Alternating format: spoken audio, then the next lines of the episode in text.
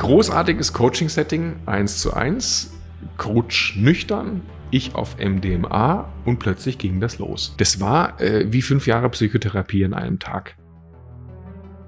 Ich kenne Menschen, die sich über Jahrzehnte hinweg in ein scheiß Lebensknoten nach dem anderen hineinbringen und du siehst ihn an, die werden kränker, die fangen zu saufen an, die kriegen gelbe Augen, die werden dick. Das ist doch falsch. Du musst doch, du musst doch den Leuten den Raum geben, wo die das erleben können. Herzlich willkommen zur nächsten Episode des Set und Setting Podcast, deinem Podcast rund ums Thema substanzassistierte Bewusstseinserweiterung, achtsame Persönlichkeitsentwicklung und moderne Spiritualität. Und das klingt jetzt fast schon, als ob ich es irgendwo abgelesen hätte. Klingt ja schon sehr mechanisch, aber das ist es nicht. Das kam wirklich aus tiefstem Herzen, denn genau dafür ist dieser Podcast da. Schön, dass du da bist und schön, dass du mit mir gemeinsam heute mit Stefan Friedrich auf Erkundungstour gehen möchtest. Vielleicht kennst du Stefan schon, wenn nicht, möchte ich ihn dir mal ganz, ganz kurz aus meinem Kopf, aus meinem Wissen vorstellen. Und ich denke, am bekanntesten ist er durch die Nichtraucherseminare, die er früher viel gegeben hat. Die sind ja schon sehr, sehr bekannt. Hat bestimmt auch einigen Menschen dabei geholfen, mit dem Rauchen aufzuhören. Und auch für das Gründen des Projekts des Unternehmens Gedanken tanken, heißt inzwischen Creator. Das hat er gegründet, weil er eine ganz krasse Leidenschaft eben fürs Sprechen hat, für Wissen übermitteln und auch fürs Coaching. Und das wirst du bei diesem Podcast-Gespräch auch hautnah miterleben dürfen. Denn Stefan hat wirklich eine Leidenschaft. Egal für was er macht. Wenn er dafür brennt, dann brennt er dafür. Und das tut er jetzt neuerdings fürs Thema Psychedelika. Deswegen dachte ich mir natürlich, hm, das ist ja interessant. Stefan, komm doch mal zu uns auf den Podcast und erzähl uns mal, was du da für dich rausgefunden hast. Und er hat das jetzt nicht hier zum ersten Mal auf dem Podcast gesagt, sondern hat es zum ersten Mal in seinem neuen Buch, Warum Ziele Quatsch sind. Das habe ich hier auch liegen. Ah, direkt hier neben mir liegt sogar. Aber naja, äh, liegt hier auf jeden Fall, hat er mir nämlich zugeschickt und ich war davor so ein bisschen skeptisch, dachte, hm, ist jetzt wieder so ein Zielerreichungsding. Ich lese mal rein, hab's dann gelesen bis zum Thema, wo es dann auch um Psychedelika ging und war sehr erstaunt, dass es ein richtig gutes Buch ist, weil es sehr gut diese ja, diese Erkenntnisse, die ich persönlich zum Beispiel beim Umgang mit Psychedelika für mich entdecken durfte und mich da auch in diese Richtung dann weitergebildet habe, die sehr, sehr gut abbildet und dann auch eine sehr gute Überleitung aufs Thema Psychedelika macht. Also weniger so dieses, du musst Ziele erreichen, äh, mehr Geld, mehr im Außen schaffen, irgendwie, mehr umsetzen, komm in deine Kraft, so, ähm, sondern einfach, ey, wer bist du denn eigentlich wirklich unter all diesen Zwiebelschichten? Was ist der Kern? Und da können uns ja Psychedelika sehr dabei helfen, unten auf diesen Kern zu kommen. Braucht man natürlich nicht. Gehen auch andere Dinge. Und ja, wäre ich sehr, sehr ja, positiv angetan von dem Buch und natürlich auch von unserem Podcastgespräch, das wir gemeinsam in Köln aufgenommen haben. Ich habe ihn besucht bei ihm zu Hause, war sehr nett. Und dann hat er mir mal über ein Stündchen erzählt. Wie ist es denn dazu gekommen, dass er, der ja aus dieser Persönlichkeitsentwicklung, Speaker-Szene kommt, er ist übrigens Arzt, also er hat Medizin studiert und hat da auch lange Jahre gearbeitet. Und damals hat er, oder bis vor knapp eineinhalb Jahren hat er eigentlich noch überhaupt nichts davon gehalten, psychedelische Substanzen zu nehmen oder jegliche Form von Droge. Die verändert ja irgendwie das Bewusstsein und das ist ja dann irgendwie der Realität entflohen. Aber das hat sich dann geändert und das erzählt er dir wirklich ganz genau, was sich da bei ihm getan hat. Und ich freue mich mega, dir dieses Gespräch präsentieren zu dürfen. Viel Spaß mit mir und Stefan Friedrich.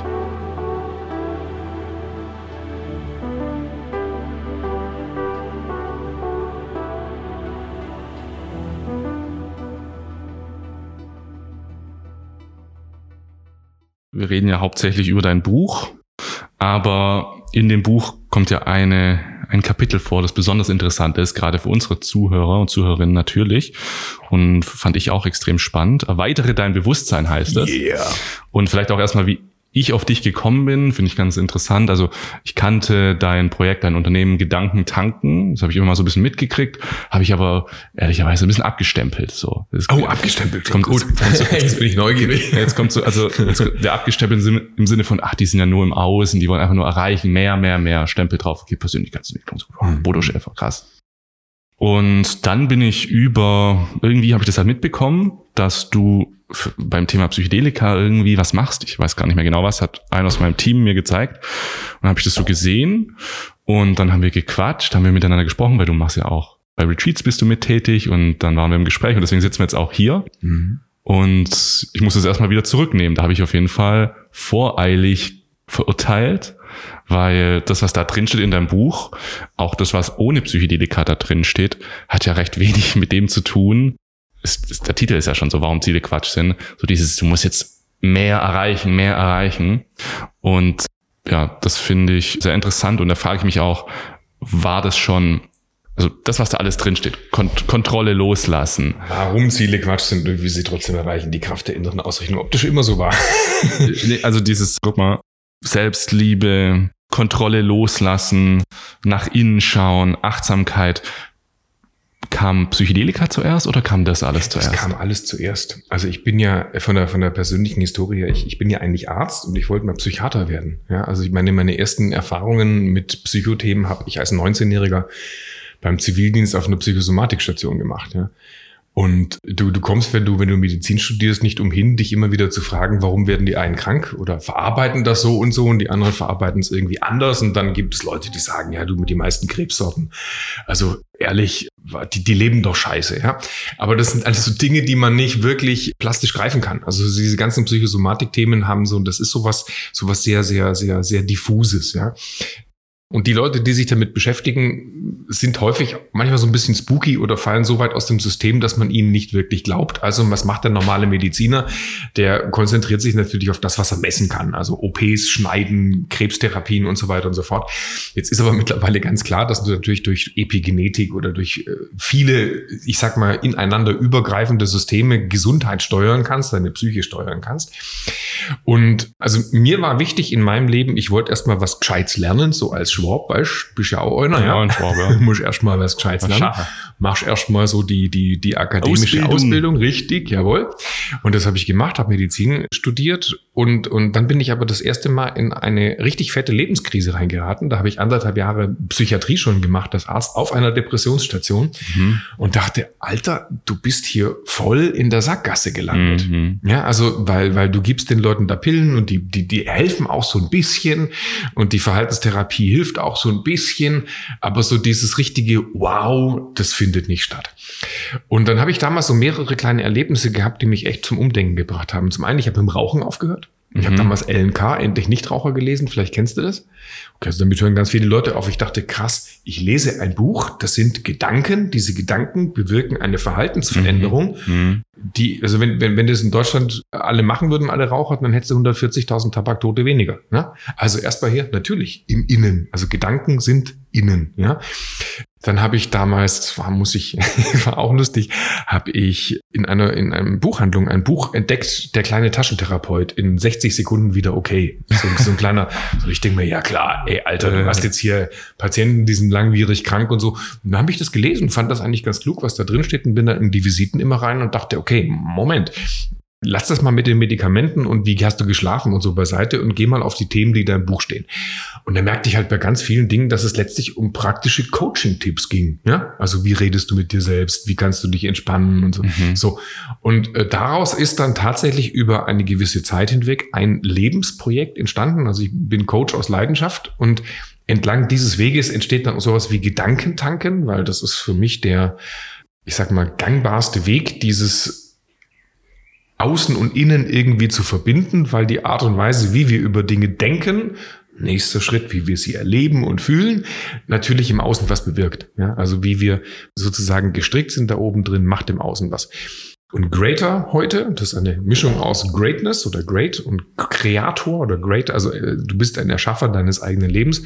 Und darin sehe ich eigentlich keinen Widerspruch, weil ähm, ich glaube schon, dass wir alle sehr viel aus uns machen können, wenn wir uns denn dieser Welt öffnen wollen, also der Welt des Innen, hm. die dann im Außen zu Ergebnissen führt. Hm. Was glaubst du denn, wie das jetzt, warum ist das in mir jetzt entstanden, dieses Gefühl? Also, wo siehst du denn sagen wir mal, in der Welt der Persönlichkeitsentwicklung, weil mit diesem Warum Ziele Quatsch sind, schaffst du ja so ein bisschen, wie soll man sagen, einen Bruch in der Klasse, mhm. in dem, was Leute von Persönlichkeitsentwicklung denken. Mhm. Was glaubst du, oder wie ist das bei dir wirklich, oder was glaubst du, wo ist das Problem in der Persönlichkeitsentwicklung, was du vielleicht mit diesem Buch dann auch aufgreifen Also man darf es halt nicht zweidimensional sehen und sagen, du musst immer besser werden, dich besser organisieren, immer toller werden und, und, und dein Ziel ist es irgendwie Ziele zu erreichen, sondern letztlich geht es ja darum, dich selber zu justieren. Wer Mhm. bist du? Mhm. Wo kommst du her? Wo willst du hin? Was willst du wirklich? Nicht, was wird dir von außen übergestülpt? Und da, warum dieses Gefühl in dir entstanden ist, also ich vermute mal, dir geht es ähnlich wie mir bei vielen Dingen. Es ist halt häufig ziemlich platt und flach. Ich will ein fettes Auto haben, ich möchte meinen Waschbrettbauch, ich möchte äh, so, ich möchte so und so viele Millionen auf dem Konto. Das ist aber nur eine Sparte innerhalb der Persönlichkeitsentwicklung, also dieses Erfolgstraining. Und das hat auch durchaus seine Berechtigung, weil viele Mhm. Leute eben diese Tricks oder Strategien oder, oder Verhaltensweisen nicht drauf haben. Ich glaube, dass du persönlich auf einer ganz anderen Ebene gestartet bist. Du bist, glaube ich, anders gestrickt. Du bist ITler, du kannst logisch denken, du scheinst im Leben zurechtzukommen, weißt du? Viele Menschen, also das heißt, du machst sehr vieles schon von Hause aus Hm. richtig oder ja, du, du traust dich durch die Welt zu reisen, äh, trägst einen Vollbart und lange Haare, ja, weißt du, viele stecken da nicht so drin oder viele, viele sind noch nicht so weit, ne, dass sie sagen, ich bin einfach mal ich selber auf einer reflektierten Hm, Ebene. hm, hm. So, also brauchst du in irgendeiner Form Orientierung. Die Welt wird immer komplexer. Und dann ist es auch völlig okay und völlig in Ordnung, wenn Menschen, ja, sich ihre, ihre, ihre Persönlichkeitsentwicklungshilfe von außen holen, die natürlich für Leute wie dich ein bisschen spooky wirkt und ein bisschen platt. Ich finde es cool, wie du das sagst. Und was ganz wichtig ist, was du jetzt gerade gesagt hast, was in deinem Buch auch sehr wichtig ist, ist, finde dich selbst. So, das hast du gerade auch schon gesagt, dass ich den Eindruck mache, dass ich das schon ganz gut mache. Und so fühle ich das auch. Aber ich finde es so schwer, das zu definieren. Was heißt es, dass wenn man sich selbst gefunden hat? Weil wo suche ich denn? Wo finde ich denn? Wer bin ich denn wirklich? Bin ich der gleiche jetzt wie in 10 Jahren, 20 Jahren oder wie war es vor 10 Jahren? Wie würdest du das erklären? Ist ein total spannendes Thema und ich finde diese Frage immer wieder interessant, weil was mir erzählen 80-Jährige, dass sie sagen, ja, eines Tages, wenn ich mal weiß, was ich will. Ich habe es letztens bei einem Coaching einer sieben und an einer 78-jährigen Frau erlaubt, dass sie so sein darf, wie sie ist Ich darf. in einem ja. öffentlichen äh, Setting. Mhm. Und die guckte mich an, sagt, ja, aber dann darf ich ja einfach machen, was ich will. Und ich sage, ja, du darfst einfach machen, was du willst, aber trete dich dann nicht anderen Leuten auf die Füße, sage ich. Ist doch scheißegal. Du bist 78 Jahre alt und du hast in deinem Leben schon so viel geschafft. Wenn jemand anderen auf die Füße treten darf, dann doch bitte du mit deiner Lebenserfahrung. Und weißt du, das ist die, die, die, dieses Thema ist so riesig, Mhm. weil wir natürlich einerseits in Systemen funktionieren müssen, Schule, Familie, Arbeit äh, auf der Straße und sowas. Wir müssen uns ja irgendwie benehmen. Und auf der anderen Seite sind wir alle irgendwo Individuen, die, die, wenn sie das Beste aus sich rausholen, Mhm. nicht nur sich selber was Gutes tun, sondern auch andere. Ja? Also wäre Jascha in einer Buchhaltungskanzlei angestellt, weil er Angst davor hätte, den Job zu wechseln, weil er jetzt halt mal Buchhalter gelernt hat, dann würde Jascha wahrscheinlich andere Haare tragen, du würdest wahrscheinlich dich buckeln, du würdest dich zusammenfalten, du würdest irgendwie spüren, ah ja, läuft, ne? Du würdest, keine Ahnung, in Stuttgart-Feuerbach wohnen und hättest deine eigene Zwei-Zimmer-Wohnung. Deine Zwei-Zimmer-Wohnung, hättest, hättest, hättest eine brave Freundin, die schafft bei der Bank, ja? In einem Konzern irgendwo. Oder, oder, oder, oder bei beim Porsche. Daimler, beim, oder beim Porsche Daimler. oder beim Daimler in der, was weiß ich, auch Buchhaltung, weil gleich und gleich gesellt sich gern. Und ihr würdet abends auf eurer Couch sitzen und Netflix gucken, ja? Ja. So, Das hört sich und, richtig an. So genau, das hört sich richtig an. Genau. Und dann, und dann würde trotzdem Jascha irgendwie spüren, es ist mehr in mir. Ja, und dann müsste sich Hm. Jascha fragen, was ist denn da mehr in mir? Und dann würde er auf das Thema Persönlichkeitsentwicklung kommen und dann würden wir so Themen herausfinden wie, ah ja, der will mehr. Und der will eigentlich, will der auch gar nicht das machen, was der Chef macht oder Ja. was der Chef ihm sagt, weil er eigentlich ganz eigene Erfahrungen schon im Leben gesammelt hat und eigentlich vieles versteht und weiß. Mhm. Aber vielleicht hat er von seinen Eltern beigebracht bekommen, Bub, pass auf, gell? Du musst, du musst brav sein, gell? Widersprich deinem Chef nicht und mach das jetzt mal 20, 30 Jahre, dann wirst du vielleicht selber mal Chef, gell?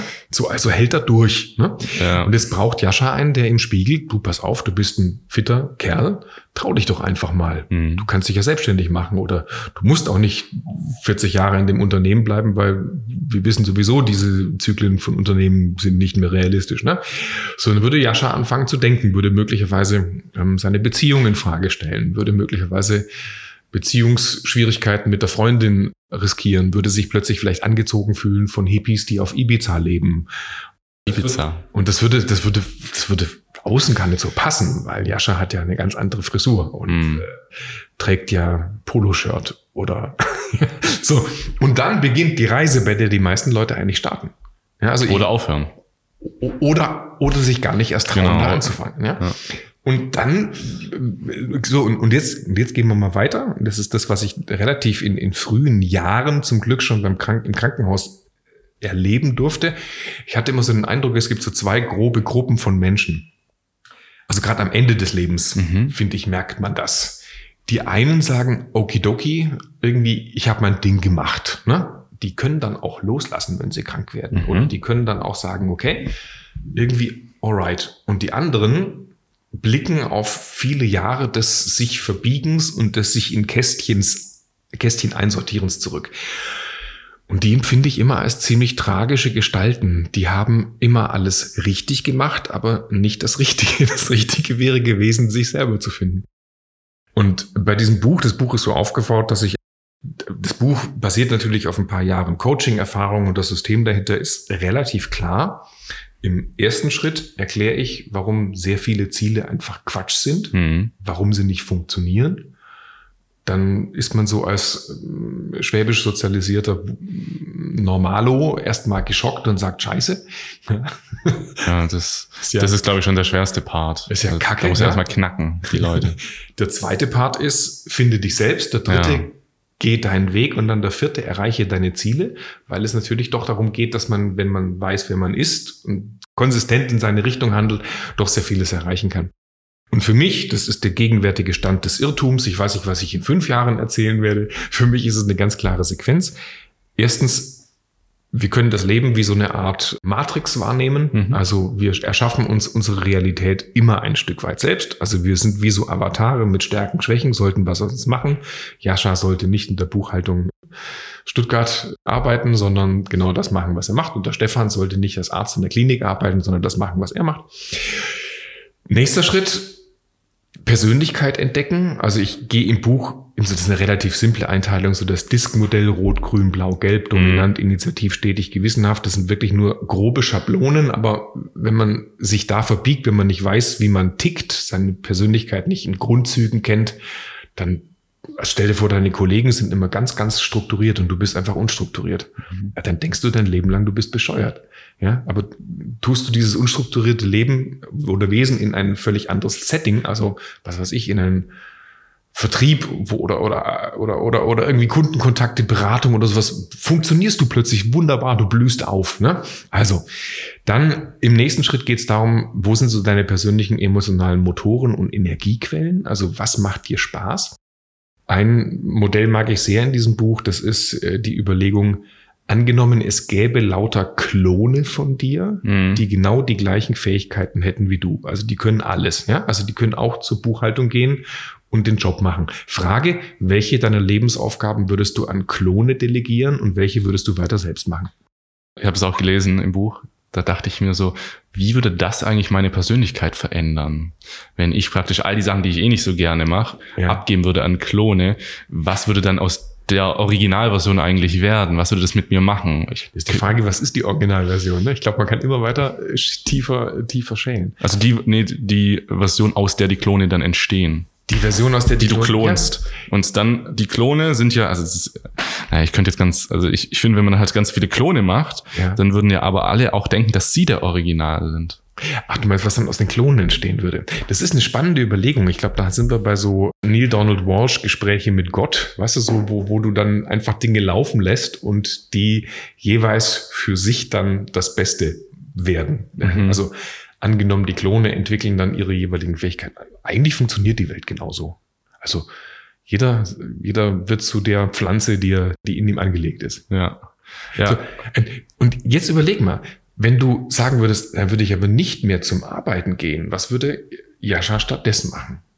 So, und dann sind wir bei dem, was nährt dich emotional, was nährt deine Mhm. Seele. Dann gehen wir durch im Buch, also zu der Frage, finde dich selbst, widme dich deinen Schattenseiten. Also, was hat wehgetan? Welche Stacheln stecken in der Seele? Mhm. Wo läufst du vor etwas davon? Also, es könnte zum Beispiel sein, Jascha hat, was weiß ich, mal einen ganz schlimmen Liebeskummer erlebt. Der hat so dolle wehgetan, dass er lieber an der Beziehung festhält und sein ganzes Lebenssetting behält und unglücklich bleibt, anstatt zu sagen, Moment, naja, also ich habe da noch irgend so ein Trauma in mir drin und deswegen habe ich Angst, die zu verlieren, obwohl die gar nicht passt. Ne? Ja, also, du versuchst einen Schmerz zu vermeiden, der, der, der, der so tief in dir drin ist. Und das kannst du auf alle möglichen Settings übertragen. So viele Alles. Menschen haben Angst, pleite zu gehen, weil sie das mal bei irgendwo erlebt haben oder selber schwere Krankheiten oder, oder also ich, da hat sich mal jemand selbstständig gemacht, sich was getraut und ist grandios gescheitert. Also bleibe ich bei dem, was ich habe. Dann der nächste Schritt bei, bei der Selbstfindung. Wie gesagt, das ist alles gegenwärtiger Stand des Irrtums. Frag mich in fünf Jahren nochmal. Bewusstseinserweiterung. Oft steckst du ja so in deinen kleinen Gedankenkreisen drin, dass du halt nicht rauskommst und du weißt auch nicht, wie du da rauskommen sollst. Und wenn du jetzt, das ist jetzt unser, unser Thema, dir entweder was reinpfeifst oder eben durch bestimmte, nennen wir es mal psychedelische Übungen in einen Zustand erweiterten Bewusstseins hineinkommst, siehst du plötzlich andere Zusammenhänge und kannst deine Knoten selber lösen. So, und der letzte Schritt ist dann für mich für der Selbstfindung die Frage, wofür bist du gemeint? Also wofür läufst du über diesen Planeten? Das sind für mich im Wesentlichen drei große Bereiche. Erstens, worauf hast du so richtig, richtig Bock? Also Mhm. was, was, Mhm. was, was treibt dich von tief drinnen? An zweiter Bereich, wo liegen Stärken, die andere nicht haben? Ne? Also dein Avatar muss ja für irgendwas gut sein. Und der dritte Bereich, wie kannst du damit irgendeinen Nutzen schaffen? Also wie, Mhm. wie hilfst du Menschen? Ikigai-mäßig. Ja, Also genau. Die einzelnen Dinger so. Genau. Und in dieser Schnittmenge, da ist man in der Regel ganz gut aufgehoben. Und dann, und dann kann man eigentlich sein Leben spielen und quasi nebenbei Ziele erreichen. Ja. Und die anderen sagen, wie machten die das? Wie machten der das? Ja. Das scheint ja irgendwie alles leicht zu sein. Und Das, der, der leidet ja gar nicht. Dem geht's ja gut. Lass uns mal, jetzt haben wir das theoretisch alles mal durchschaut, dann lass uns mal jetzt mal anschauen, wie das persönlich auch bei dir war. Gab es bei dir einen Moment in deinem Leben, an dem du gemerkt hast, das passt nicht zu mir, irgendwas muss ich, also hattest du auch so eine Art Crisis-Moment? Immer wieder, immer, immer wieder. wieder. Also ich, äh, wobei ich, also ich, ich, ich schmeiß mich auch manchmal in Lebenssettings volle Kanne rein, um es auch irgendwie zu erleben. Also die erste, die erste große Krise hatte ich sicherlich mit Ende 20, wo ich merkte, so zehn Jahre Scheiße in die falsche Richtung. Hm. Also Medizin studiert, Freunde vernachlässigt, körperlich nicht mehr fit gewesen, eine ganz komplizierte Beziehung mit einer ganz furchtbaren Trennung und im Endeffekt dann irgendwo gearbeitet, wo, wo du spürst, du, du wachst jeden Morgen auf und denkst, what the fuck, ja, was tue ich da? Dann habe ich äh, eigentlich alles, muss schrecklich ich ich hätte alles, ich hätte alles gemacht. Und dann habe ich, also um, um, da rauszugehen. Und aber das ist krass, weil also ich bin dieser Krise sehr dankbar, Hm. Weil ich weiß, wie viele in solchen Situationen durchhalten würden. Und ich kenne jetzt immer noch Leute, denen es ähnlich gegangen ist wie mir damals, die mir jetzt aber nach 20 Jahren die gleichen Geschichten erzählen. Äh, Der Chef hat das und das und die haben das und das und so und so. Und du denkst, Alter, das Thema kannst du eins zu eins auf 1999 übertragen. Das war damals schon so. Ne? So, und dann bin ich raus, dann habe ich ein bisschen versucht, mal was anders zu machen. Ich habe BWL gemacht. Ich äh, versuchte in einer Geschäftsführung eines mittelständischen Textilhandels Fuß zu fassen, mit dem Ziel, den Laden zu übernehmen. Auch eine wertvolle Erfahrung. Man hat viel dazugelernt, aber auch wieder gespürt, ist nichts. Habe ich gesagt, okay, Mhm. ich höre wieder auf. Mein ganzes Umfeld, Stefan, Bub, jetzt hast du Medizin studiert, jetzt kannst du einen guten Job, kannst den Laden übernehmen, das ist doch verrückt. Dann habe ich mich selbstständig gemacht. Und, und eigentlich entlang der letzten Jahre habe ich gemerkt, wenn man sich traut, etwas nicht nur theoretisch zu durchdenken, sondern tatsächlich zu tun, dann wächst das, also es wächst die Kompetenz. Du traust dir verschiedenste Dinge zu. Mhm. Ja, und so habe ich in den letzten Jahren ganz viel gemacht. Also ich habe irgendwie so 25, 26 Bücher geschrieben zu verschiedenen Themen. Ich habe Fernsehen gemacht, ich habe Unternehmen aufgebaut, ganz viel Coachings, ganz viele Vorträge. Bin, bin da ein wirklicher Junkie in dem Bereich. Merk aber auch mittlerweile, okay, das Thema interessiert mich, da schmeiße ich mich jetzt rein. Merk aber mittlerweile auch, wenn es anfängt weh zu tun oder wenn es anfängt mich zu langweilen Mhm. oder wenn es anfängt nicht mehr meins zu sein, dann muss ich weiterziehen. Und das muss ich mir erlauben. Mhm. Und dann hast du immer wieder das Gleiche. Oh weia, soll ich loslassen? Ja, nein. Oh scheiße, das bedeutet jetzt Trennungsschmerz. Okay, aber wo willst du doch hin? Und okay, und dann bist du immer wieder bei diesem inneren Prozess. Okay, was in dir hält fest? Warum hält es fest? Warum traust du dich das und das noch nicht so? Und so bin ich dann im letzten Sommer auf dieses Thema Psychedelika gekommen, weil mhm. ich mal wieder in einer Umbruchssituation steckte und dachte, Alter. Wo war dein Erstkontakt? Online, man hört mal so ein bisschen ja. was. Ne? Genau. Und dann bin ich auf einen Coach gestoßen. Und sagte, ja, ich mache so MDMA-Begleitungen. Mhm. Und dann bin ich da hingereist und dachte, okay, alright, was, was will mir dieser Mensch jetzt beibringen? Was, was kannst du da sein? Und interessant ist, weil, weiß ich, ich mache diesen, diesen, diesen Kram doch recht erfolgreich schon seit sehr vielen Jahren. Und trotzdem das Gefühl zu haben, alright, Stefan, du funktionierst so hochfunktional und hast so viele Dinge schon geschafft. Trotzdem gibt's Bereiche, da spürst du, du bist noch nicht bei 100 Prozent, du bist bei 80 Prozent. Mhm. Ja, da fehlt noch was. Was? Verdammt nochmal. Dann war das so geil. Großartiges Coaching-Setting, eins zu eins, Coach nüchtern, ich auf MDMA und plötzlich ging das los. Und ich muss noch erklären, ich habe ich hab das 20 Jahre vorher schon mal gemacht, da haben wir so einen klinischen Versuch gemacht. Ähm, in, in der Uniklinik damals, also Eve, das ist so eine Variation von Ecstasy, also das ist so eine, so eine ja, so eine Partydroge und dann im Kernspintomographen so Psychotests gelöst. Mhm. Und ich nehme dieses Ding und denke mir, wow, geil, was geht denn hier innerlich ab? Wie cool ist denn das? Aber ich war danach zwei Tage stockdepressiv. Also ich bin nicht aus dem Bett rausgekommen. Und damals natürlich keine Vorbereitung, Set und Setting. Bullshit, ja, völlig klar. Und entsprechend hatte ich natürlich davor Respekt und dachte, oh wow, was passiert da jetzt? Und wirst du wieder die nächsten zwei Tage den schlimmsten Katzenjammer erleben? Und krass war, null. Also es war nur schön. Es war also etliche Knoten gelöst im Kopf, viele persönliche Situationen nochmal neu erlebt, emotional durchlebt, verstanden. Das war wie fünf Jahre Psychotherapie in einem Tag. Und da dachte ich mir, das ist verrückt. Mhm. Das müssen doch viel mehr Leute wissen, dass es sowas gibt. Ja, das ist, das ist genau der Gedanke, ne, den man am Anfang hat, den hatte ich genau auch. Und ich habe dem letzten ein YouTube-Video kreiert, wo wir so ein bisschen die Psychedelika-Stereotypen durchgegangen sind. Und ein Stereotyp ist so der Gehypte. Und der sagt genau sowas. Das müssen doch, wieso machen das noch nicht so viele? Das müssen doch mehr machen. Und dann, wenn man es dann weit spielt, kommt dann die ganze Welt. dann kommt so Timothy Leary-Style. Genau, dann sind wir bei Timothy Leary. Und das, Alle. Sind, wir, das sind wir bei dem, bei dem Scheiß, warum das eigentlich verboten wurde. Die, die haben damals zu sehr aufs Gas gedrückt, haben gesagt, hey, Hippies, Love and Peace und so. Natürlich, das System wehrt sich dagegen. Mhm. Ja. Deswegen bin ich der guten Hoffnung, dass vernünftige Menschen im richtigen Tempo dieses Thema jetzt wieder in die Welt hineintragen. Aber MDMA ist ja auch nochmal, können wir auch nochmal so ein bisschen weg von Psychedelikum, ist ja kein klassisches Psychedelikum, mhm. aber war dann deine erste bewusstseinsverändernde Erfahrung. Also das ein oder andere Mal Alkohol getrunken habe ich auch schon. Was hast du mitgenommen aus dieser MDMA-Erfahrung? Also hat sich dein Leben nach dieser MDMA-Erfahrung mit dem Coach in irgendeiner Weise verbessert? Total, sofort. Also die, die, also erstmal die Themen, die ich vorher mit dem Coach gesprochen habe, so wo ich, wo ich rein wollte, was, die waren alle gelöst, also alle. Also wirklich schräg. Ich würde sagen, mehr Offenheit, mehr äh, Sicherheit, noch mehr Lockerheit, mehr bla blub. Und interessanterweise, das könnte man sagen, na ja, der braucht so von Zeit zu Zeit seinen Schuss. Nee, also die, die Übersetzung ins Leben funktionierte von Anfang an hervorragend. Also das heißt auch das Umsetzen, nicht nur theoretisches, theoretisches emotionales Erleben, sondern praktisches Umsetzen.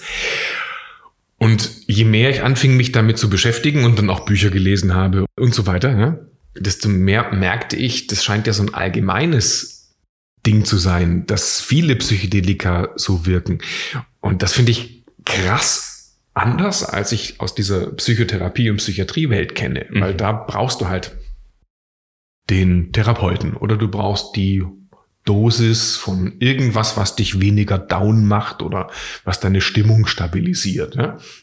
Und dann bist du auf so einem auf so einem Trip und sagst, ja, scheiß doch auf die Stimmungsregulation, jetzt schmeiß dich mal voll rein. Komplett das Gegenteil. Ja? Und äh, genau das Gegenteil. Also lass mal los, erleb mal, wo willst du, wo, wo führt denn dich das hin? Und der Psychiater würde sagen, oh Moment, jetzt jetzt ein exzitatorischer Zustand, wir müssen mal was zur Beruhigung geben. Also die die die Mechanismen sind völlig andere. Aber durch das sich fallen lassen und loslassen und erleben kommen halt diese neuen Sichtweisen, die dann zu einer, ja, zu so einem, ich nenne es mal so ein Persönlichkeitsupgrade führen. Also im Prinzip machst du, machen wir im Leben ständig, wir machen ständig Erfahrungen mit irgendwas. Und nach der Erfahrung sind wir klüger als vorher. Und wenn du jetzt aber so eine Erfahrung in geballter Form in kurzer Zeit machen kannst für ein Thema, was dir wichtig ist, ja, und du hast nicht diese ganzen Hemmungen um dich rum. Ha ja, dann wächst du halt in kürzester Zeit. Und das finde ich faszinierend bei Psychedelika, weil es um die Art des Erlebens geht. Es geht nicht um irgendeinen Neurotransmitter, der dir angeblich fehlt. Es geht nicht um irgendein defizitäres mhm. Persönlichkeitsmodell, du hast die und die Macke, sondern es geht darum, nee, schmeiß dich mal rein und vertrau mal drauf. Also man könnte es auch spirituell formulieren und sagen, in dir ist ein innerer Heiler, der dich schon wieder gesund macht. Und das ist echt krass. Was glaubst du, warum dieser innere Heiler, das sehe ich auch so, also es gibt irgendwie einen Anteil in uns, der, wenn man ihn lässt, automatisch auf Richtung Ganzheit zeigt. Aber was glaubst du, verhindert diesen inneren Heiler im Alltag für viele Menschen? Also warum stecken wir so fest und kommen einfach nicht raus? Ich glaube, dass wir einfach so sozialisiert sind. Also wenn du Pech hast, hast du eine Familie, die dich irgendwie, was weiß ich, verbiegt. Ne? Also Jascha, die Augen der Eltern von Jascha haben geleuchtet, wenn Jascha sich mit Mathe beschäftigt hat. Oh, das Sohn ist gut in Mathe. Also lernt der Kleine, wenn ich, wenn ich will, dass die Augen meiner Eltern leuchten, muss ich gut in Mathe sein. Also lernt Jascha sich Liebe zu verdienen. Ne? Oder andersrum, er kriegt eine drauf, wenn er rausgeht und klettert. Ja? Oh, das ist gefährlich, pass auf. Ja? So, so, also was passiert? Du lernst, dein Gehirn lernt bestimmte Muster. Also ich sag's mal völlig wertneutral, bestimmte Muster. Und Muster neigen sich, das ist eine ganz normale Biologie, dazu, sich einfach zu verfestigen. Das sind ganz normale neuronale Schaltkreise, die wir da oben haben, neuronale Netze. Wenn wir etwas oft genug wiederholen, halten wir es für normal. Ja? So, und jetzt sind wir schon ziemlich eng gefangen. Also das Gehirn ist bis Mitte 30 noch ziemlich flexibel und plastisch. Mhm. Und dann sind wir aber in so einer Art Vorhersagemaschine gefangen. Also wir kennen unseren Arbeitsplatz, wir kennen unseren Wohnort, wir kennen die Macken von Schatzi, wir wissen, wo wir zum Urlaub hingehen. Und dann wird es halt irgendwie ziemlich langweilig. aber es funktioniert. Und es funktioniert im Guten wie im Schlechten, also mit all unseren, mit all mhm. unseren Problemen und, und, und, unseren Macken, die wir haben. Ja?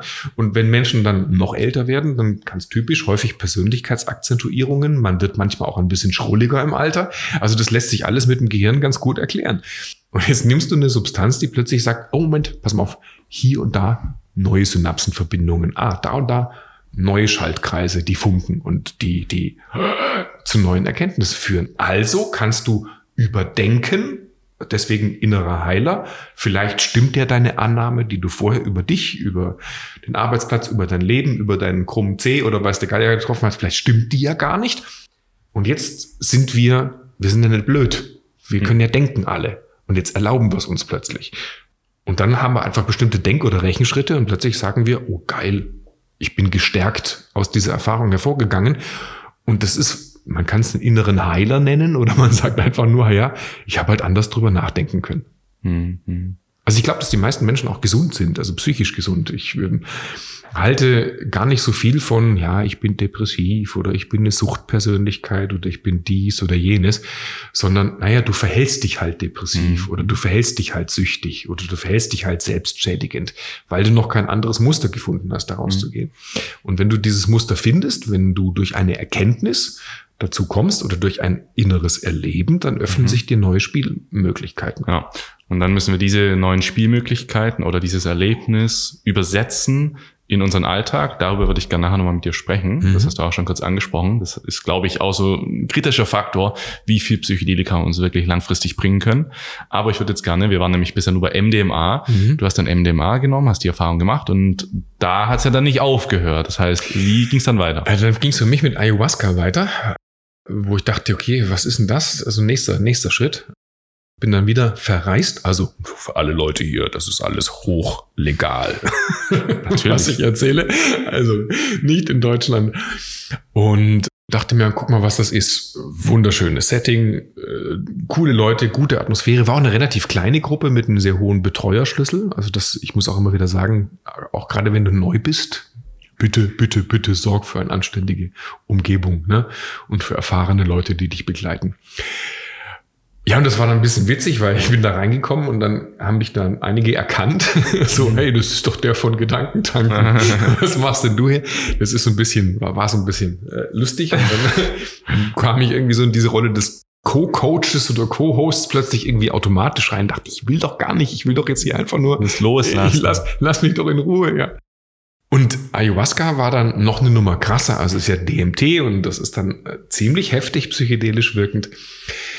Und der Unterschied zu MDMA war für mich der, also MDMA war wie so eine warme Badewanne voller positiver Emotionen und totale innere Offenheit. Gedanken können hin und keine her denken. Angst. Keine Angst. Und du bist halt, also, du weißt hinterher alles. Ne? Mhm.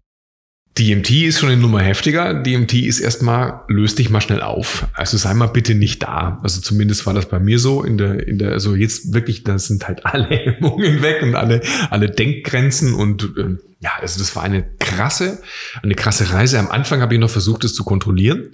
Also bei, bei was, bei, bei, bei MDMA habe ich mir, ich habe ein Handy mitlaufen lassen immer wieder Erkenntnisse reingesprochen oder, oder mich gefilmt und so. Das geht ja in so einer Gruppe, kannst du es nicht machen. Also habe ich einen Block Papier genommen, äh, Ja, halt ja. falsch, kein Papier, es war, es war ein, ein, ein Tablet, ja. So, und habe das daneben gelegt.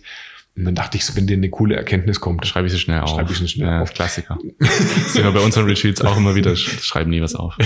du war so, ich hab's versucht. Ja. Die, die haben mich angeguckt, so wie der Typ setzt sich jetzt echt auf und versucht, dieses Gerät anzukriegen. Ich habe den Knopf nicht gefunden. Ich habe angefangen zu schreiben, dann ist die Schrift verschwunden. Scheiße, wieso ist denn die Schrift weg? Genau das hat, ohne Witz, genau das hat bei unserem letzten Retreat, genau das hat auch jemand gesagt. Ich habe was aufgeschrieben und die Schrift ist verschwunden. Du, und dann, und dann, aber jetzt wieder so auf diese, auf dieser Interpretationsebene dachte ich mir, hey, Stefan, du musst nicht immer alles analysieren. Erleb's doch einfach. Lass den Quatsch, lass los. Und dann war es einfach nur traumhaft. Also das war, das war, war fantastisch. Also Formen, Farben, Erleben, Liebe, stundenlange ekstatische Zustände, also wirklich ganz, ganz krass. Und dann habe ich etwas gehabt, was man eine mystische Erfahrung wohl nennen würde. Also dieses, das, was auch sehr viele Leute auf einer gewissen Dosis berichten. Also so Mhm. dieses Gefühl, oh, ich verstehe das Universum und bin eins mit allem und Gottes erleben und so. Und das war für mich ziemlich krass, weil, weil ich das, das, das habe ich immer noch sehr, sehr intensiv in mir drin. Mhm. Also das war, ich erlebe mich in meinem Konflikt, ich sehe Szenen, ich bin in Szenen aus meinem täglichen Leben und plötzlich wusche ich wie aus meinem Körper raus und bin eine Ebene höher und guck von oben auf den Konflikt. Also wirklich genauso. Man ist wie, wie so Nahtoderfahrung, wo man sagt, okay, die Seele raus und guckt von oben auf den Körper draus. Ich denke, was, was, was ist denn jetzt? So. Und dann sehe ich den Konflikt von oben und merke, ja, so schlimm ist der doch gar nicht. Und dann rutsche ich wieder aus dieser Betrachtungsebene raus, bin eine Ebene höher, guck auf den Betrachter, der betrachtet. Und das ging dann ein paar Mal und, und Jascha, das war wirklich schräg. Plötzlich hatte ich den Eindruck, in einer großen, großen Halle mit einer einer Kuppel zu sein, mit lauter Seelen, die alle ihre jeweiligen Szenen betrachten. Mhm. Ja, so. Und dann, man schwebt höher und außerhalb der Kuppel, dieses, dieses Erleben werde ich nicht vergessen. Außerhalb dieser Kuppel wach ich plötzlich auf und bin zu Hause und bin normal. Und dort sitzen lauter nette Leute, die so eine Art Computerspiel spielen. Also das ist so, so also metaphorisch, das Leben ist nichts anderes als ein Spiel oder, also wenn du es jetzt spirituell betrachten möchtest, wir sind irgendwie Seelen, die für eine gewisse Zeit auf diesem Planeten unterwegs sind und halt ihre Rolle zu spielen haben, ihre Konflikte zu erleben und so weiter. Und eigentlich ist alles gut, weil we are all one und sowas. Und da draußen, so. Und ich bin da wieder aufgewacht und dachte, das gibt's doch gar nicht. Also natürlich, wahrscheinlich wird mir mein Gehirn im Rahmen meiner sozialen Prägungen diese Geschichte irgendwie suggeriert haben. Aber das Grundmotiv findest du ja in Religionen, das ist, es ist überall das Gleiche. Und ich möchte es jetzt gar nicht bewerten, ob das in irgendeiner Form oder inwieweit das real gewesen ist. was sich danach dann für mich verändert hat, war ein völlig anderes Empfinden. Also ich habe, ich bin kein religiöser Mensch, bin aus der Kirche ausgetreten und ich lasse jeden so sein, wie er ist.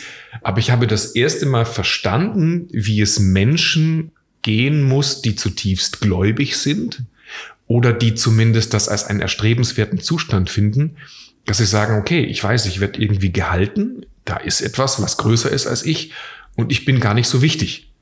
Das kann ich jetzt natürlich auch wieder neuromäßig herleiten, sagen, okay, dein Default Mode Network fährt runter und du bist scheißegal. Es geht um die Erfahrung und diese Erfahrung besagt, du bist Teil von etwas Größerem.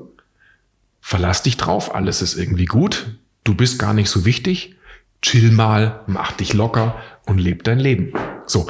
Das war jetzt meine Art des Erlebens. Aber wenn ich jetzt die anderen angucke, die bei solchen Trips sind, findest du auch da wieder ähnliche Antworten. Also die Leute, der eine äh, ist gestresst im Job, der nächste hat irgendwie Schüchternheitsprobleme, da ist eine junge Mutter, die sich nicht mehr um sich kümmert, weil das Kind vorgeht und die alle leiden. Und dann gehen die in so eine Erfahrung oder die haben alle irgendwelche Themen und dann gehen die in so eine Erfahrung rein und sagen, oh, hat sich gelöst. Ich musste mich ein bisschen locker machen. So. Und, und jeder hat ja dann seine eigene, seine eigene Art, das, das zu erleben oder ja, Set und Setting wieder, ja. Also da, wie ist deine psychologische Konstitution, deine Stimmung und sowas. So, und das war das nächste sehr, sehr positive Erlebnis, wo ich dachte, wow, so langsam glaube ich dran, dass das wirklich was bringt. Danke fürs Teilen erstmal deiner Geschichte, dass du das alles so offen erzählst. Und auch, dass du dich entschieden hast, das auch mehr in die Öffentlichkeit zu tragen als eine Person des öffentlichen Lebens. Wann war für dich eigentlich so der Punkt, als die Kippe umgekippt ist im Sinne von, ich möchte es jetzt irgendwie mehr nach draußen tragen? Ich bin immer schon ein Überzeugungstäter. Also ich merke, wenn ich etwas lange, wenn ich was für richtig halte, muss ich es irgendwie machen, weil sonst kann ich nicht in den Spiegel schauen. Also das zieht sich wie so ein roter Faden durch mein bisheriges Leben. Wenn ich sage, ich muss einen Job kündigen, dann muss ich kündigen. Wenn eine Beziehung vorbei ist, ist es vorbei. Wenn, was weiß ich, man sich weiterentwickeln muss, dann muss man sich weiterentwickeln. Und ich, ich kann über dieses Thema nicht, nicht sprechen. Ja, weißt du, Jascha, ich habe, ja. ich habe, das, das, das, weißt du, ich kenne das, wie das ist, wenn du einen Patienten hast und du sprichst mit dem und der ist seit vielen Jahren in einer Problemschleife drin. Und dann gehst du am Freitag aus der Klinik und kommst am Montag wieder und der hat sich am Wochenende aufgehängt. Weißt du, ich, ich, ich, kenne solche Geschichten, ich habe die erlebt. So, und ich, ich, ich kenne Menschen, die sich über Jahrzehnte hinweg in ein scheiß Lebensknoten nach dem anderen hineinbringen und du siehst ihn an, die werden kränker, die fangen zu saufen an, die kriegen gelbe Augen, die werden dick, die werden die, die, die Kinder leiden, die und dann rennen Kinder die geht's dann weiter. Und dann bei den Kindern geht's weiter und dann rennen die von Arzt zu Arzt oder von Therapeuten zu Therapeuten und das ist alles nichts oder dann werden sie komisch esoterisch und glauben, dass da Heilstein die Probleme löst oder so. Und ich denke mir, mein Gott, das ist doch falsch. Du, musst doch, du musst doch den Leuten den Raum geben, wo die das erleben können. Und auch das fand ich äh, total spannend beim Recherchieren, weil es Menschen gibt, die, die berichten, dass sie ihre Angst vom Tod verlieren, wenn sie haben, die haben Krebs, nehmen Psilocybin, sind, werden, werden liebevoll begleitet, machen eine Sitzung und sagen, okay, alright, ich lass los, ja. Das, das, also das, das Problem, das ist alles gar nicht mehr so schlimm, ja. Die, die schaffen es, Untersubstanzen etwas zu tun, was sie vorher nie schaffen, sich von einem Problem zu distanzieren oder sich von sich zu distanzieren. Eine andere Betrachtungsweise. Und Jascha, ich kann gar nicht anders als darüber sprechen. Und wir sind jetzt die ganze Zeit nur bei dieser Problem- oder Therapiebetrachtungsweise. Mhm. Gehen wir mal nach vorne. Also wie viel Kreativität steckt da drin? Mhm. Wie viele Ideen können da kommen? Wie viele auch wie viel Lebensgenuss, wie viel Möglichkeiten die verschiedenen Facetten des Lebens bewusster wahrzunehmen. Also, weißt du, wir kennen alle Achtsamkeitskurse oder Atmung rauf und runter und jetzt der Gedanke kommt und der Gedanke geht und ja, mein Gott, alright, jetzt übst du 20 Jahre mal das Meditieren und dann hast du vielleicht den Zustand der Erleuchtung. Nein, verdammt, das geht schneller.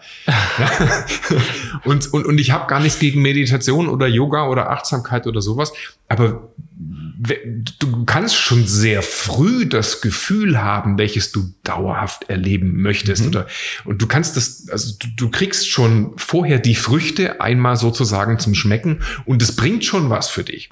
So, deswegen bin ich richtig überzeugt davon. Wir müssen aber auch darüber reden, dass es natürlich auch Risiken gibt. Ne? Ja, genau. Ich würde das noch, ich jetzt nach hinten angereiht Integration und Risiken, schauen wir uns gleich noch an.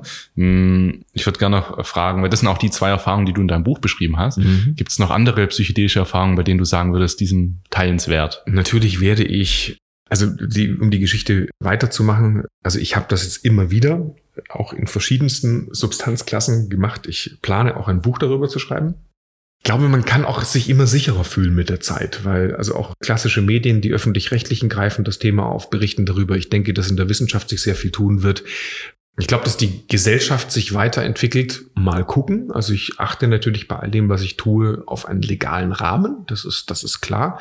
Aber ich glaube, es wäre einfach falsch, nicht darüber zu sprechen, weil das einfach Möglichkeiten eröffnet. So, und wie dann meine persönliche Reise weitergegangen ist, ich habe mich dann irgendwann mal getraut, das auch alleine zu machen.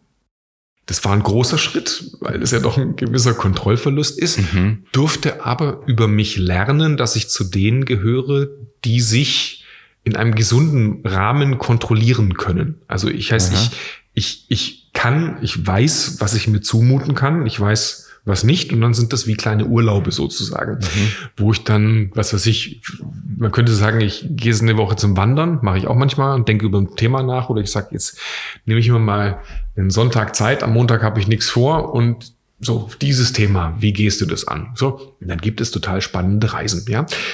und ich muss auch gestehen, mittlerweile für mich ist es schöner sogar fast alleine, weil ich dann weniger abgelenkt bin von Gruppe oder anderen Leuten oder irgendjemand, der sagt, wie geht's dir oder was bedeutet das? äh, weil ich doch auch eine sehr introvertierte Seite habe, die sowieso ständig irgendwie irgendwas im Kopf rechnet. Ich bin Autor, ich bin so ein Psychotyp, ich mache das eh schon seit, seit vielen, vielen Jahren. Ne? Und unterm Strich muss ich sagen, ich möchte es nicht mehr als ein Element in meinem Leben missen. Und zwar nicht, also das klingt jetzt so, der typisch hier ständig auf Drogen. Nee, Du bist ja auf der Set Setting Podcast, ne? Also genau, hier ja. kann man alles sagen. Nein, aber es ist, es ist, es vergehen viele Wochen zwischen den einzelnen. Ja, auf jeden Fall. Ja, also es ist nicht so, dass ich, oh geil, jetzt war ich gerade, oh, die Pilze waren super und morgen gleich wieder. Das finde ich ein das ist halt das, das ist halt das Bild, das auch in vielen ja. Köpfen wahrscheinlich noch herrscht. Also ich merke es ja immer mit unserem Projekt Set und Setting auch, mhm. du stößt halt sehr, sehr schnell an negative Assoziationen. Also zum Beispiel, ich wollte mal ein Coaching machen ein YouTube-Coaching und dann habe ich mich da beworben und so. Also was heißt beworben? Ich meine, die kriegen von mir viel Geld. Mhm. Und dann haben die, hatten wir ein erfolgreiches erstes Gespräch. Cool, geil, lass uns zweite Gespräch gehen. Und dann habe ich plötzlich eine Absage gekriegt. Ich sag, warum? Und irgendwie habe ich dann mit denen telefoniert und dann haben die gesagt, ja, wir haben jetzt halt kurz deinen YouTube-Kanal gecheckt und ja, also mit Drogen verkaufen wollen wir jetzt eigentlich nichts zu tun haben. Und dachte ich mir so, ja, ich verkaufe keine Drogen. Mhm. Aber sobald Menschen einmal irgendwas mit Drogen sehen. Mhm. Kommt direkt Nein, so direkt so eine Hand, ich will das nicht, ich will das nicht. Was ja auch richtig ist, ne? Und auch die Seite müssen wir, glaube ich, durchleuchten. Also ich finde es nicht richtig zu sagen, Drogen sind allgemein schlecht. Das ist ja eigentlich sehr undifferenziert. Es ist undifferenziert, aber ich sag mal, ein gewisser Respekt das? Oder ein gewisses, sagen wir mal, richtiges Handling oder Set und Setting. Das richtige Set und Setting halte ich schon für sehr, sehr wichtig. Auf jeden Fall. Aber ich glaube, was wir halt hinkriegen müssen, du sprichst ja auch viel darüber, was ist denn der Unterschied zwischen Psychedelika, über das wir jetzt hier sprechen, mhm. und allen anderen Drogen? Okay, also nehmen wir mal so ein paar andere. Crack, Kokain, Amphetamine aufputschen, ja. Mhm. Also das heißt, du bist irgendwie schlapp oder sowas und sagst irgendwie, ich funktioniere nicht so richtig, also ziehe ich mir eine Line Cokes oder ich will mal auf der Party voll Gas geben und will mich mal und so, dann so kennen wir alle. Also unser Gehirn hat sowieso ständig verschiedene Drogenzustände, wenn du es so mhm. haben möchtest. Ich bin gut drauf, Party, yeah, yeah, yeah. Oder ich bin, ja. Also das, das machen wir ja sowieso ständig. Der Hintergrund von diesen sind aber allerdings in der Regel allerdings, so das ist ja schon eine Abschwächung. Also der Hintergrund von solchen Substanzen ist es, sich nicht selber zu finden, also nicht bei sich anzukommen und sich dem inneren Erleben zu öffnen, sondern eben sich sehr stark im Außen zu bewegen mhm. und ja, erleben, gib mir, gib mir, gib mir.